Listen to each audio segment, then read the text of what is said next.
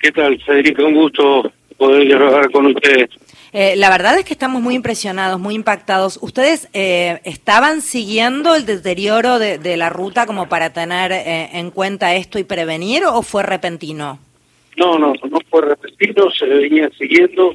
Desde el minuto uno la gente de Vialidad Nacional se hizo presente, se fueron colocando testigos, evaluando y nos llevó, eso comenzó el jueves de la semana pasada y el iba viernes hubo un, se empezó a generar un salto y se decidió cortar totalmente la lo que conllevó a, a felizmente evitar cualquier eh, desgracia personal, ¿no? Por lo tanto, eh, no hubo que lamentar ningún tipo de daños de, de, ningún tipo porque ya se lo veían venir. ¿Cuáles fueron las causas, si es que están pudiendo determinarlas, Ricardo? Esto viene de hace tiempo.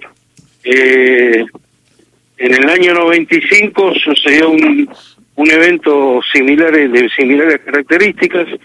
En febrero de este año tuvimos que hacer la voladura de, de un peñón sobre la ladera del Chenque. Y bueno, este, hoy nuevamente eh, sufrimos este, este colapso de la ruta, ¿no? ¿Cómo le va, Ricardo? Soy Mario Giorgi. ¿Hay, ¿Qué tal? Encantado. ¿Hay alternativas para, para este, seguir circulando? Porque es una ruta vital para la Patagonia. Es una ruta vital, pero bueno, eh, hemos dispuesto todo el tráfico pasante hacia el sur, eh, que hay alrededor de 1.400 camiones diarios. Eh, van por la ruta 37, que está a unos cuantos kilómetros del casco céntrico de la ciudad, en la conocida bajada del Ferrari, ahí se conecta con la 26 y de la 26 pueden retomar la 3 en otro sector y seguir hacia la zona sur. Hay, hay este, hay este que hacer una obra, me imagino, de gran envergadura, porque estamos hablando de un desmoronamiento de parte del cerro, ¿no? Sí, hay que hacer, este, yo te diría, en principio, eh, cuando termine de ceder todo, ya comenzar a hacer la, la restitución, que va a ser temporal, porque cuando en el 95 se hizo, se hicieron, se hizo el proyecto del viaducto de ingreso a la ciudad, que es la solución definitiva. Así que está hoy en Buenos Aires, este, planteando la necesidad de esa obra que... Perdón, que se cortó Ricardo. ¿Quién, ¿Quién está en Buenos Aires? El intendente de la ciudad, Juan Pablo Luque. Ok, ok, perdón, pero se había cortado justo la comunicación. ¿Está al aire libre usted porque se siente a veces viento? Sí, estoy al aire libre porque estoy en la zona de corte con algunos trabajos, supervisando algunos trabajos de seguridad, así que les pido disculpas. ¿no? no, por favor, Ricardo, no, no.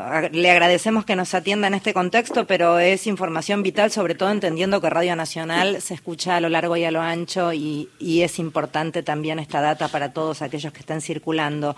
Eh, ¿Cuánto hay de, a ver, acaba de decir Marito y usted también el tema de los arreglos previos, además desmoronamiento moronamiento está la ruta, para los que no, no, no conocen cómo, cómo, cómo marcha, cómo va, es, tiene de, de, un costado la ladera de un cerro y del otro lado está el mar. ¿Cuánto hay de erosión del mar si es que existe y falta de mantenimiento a lo mejor o cambio climático, en fin? ¿El mar tuvo algo que ver en esto?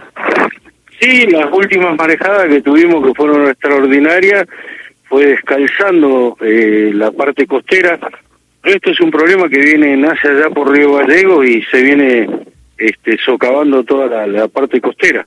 En este caso puntual sí, tuvieron este, las marejadas, eh, los golpes de la marejada. Así que, eh, bueno, evidentemente produjo un daño que terminó colapsando la ruta. Entiendo que estuvieron trabajando geólogos, entre otros técnicos que uno a lo mejor, al, de, al desconocer esa, ese universo, ni imagina que trabajan en esto, pero sí, las disciplinas que se entrelazan a la hora de trazar una ruta y armarla y, trabajar como corresponde en ella son un montón. Eh, ¿Cuál es el, eh, la, la planificación que tienen a futuro en cuanto a cuándo se podría retomar el uso de esa ruta o no lo pueden ponderar todavía? No, eh, tenemos que esperar que terminen los movimientos, que calculamos que va a llevar un día o dos más, y a partir de ahí replantear, eh, la gente de Vialidad está trabajando ya en este momento, la oficina de Vialidad local, Julio a la cabeza, planificando lo que tiene que hay que hacer para poder este restituir eh, la calzada de este sector de la ruta, del kilómetro 1830. Eh, muchísimas gracias, Ricardo, por hablar con nosotros. Un gusto. No, a ustedes por este por estar y poder informar. Gracias. Gracias. Ricardo Gaitán es quien hablaba, secretario de Control Urbano y Operativo en Comodoro Rivadavia.